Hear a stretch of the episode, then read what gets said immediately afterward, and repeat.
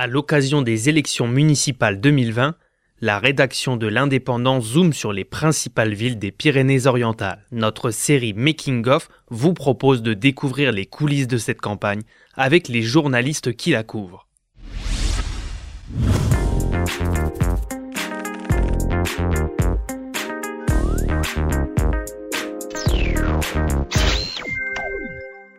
Pour ce huitième épisode, Laura Meunier nous décrit la situation de la ville de Rivesaltes. Laura, bonjour. Bonjour Estelle. Tu couvres donc les, municipales pour l'indépendant euh, à Rivesaltes.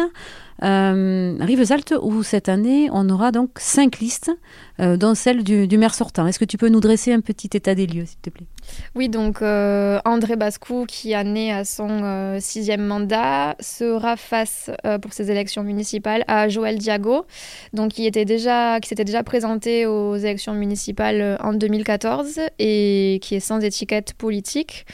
Viennent cette année s'ajouter Michael Valade, euh, donc euh, divers gauche. Il y a ensuite Jean Solé sans étiquette politique.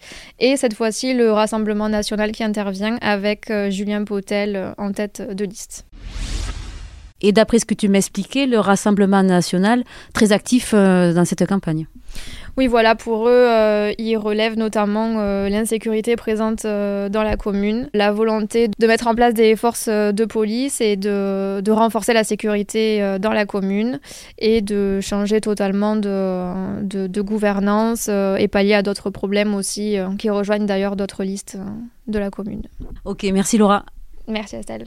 C'était Making of le podcast produit par l'Indépendant qui décrypte la campagne des municipales 2020 dans les Pyrénées-Orientales.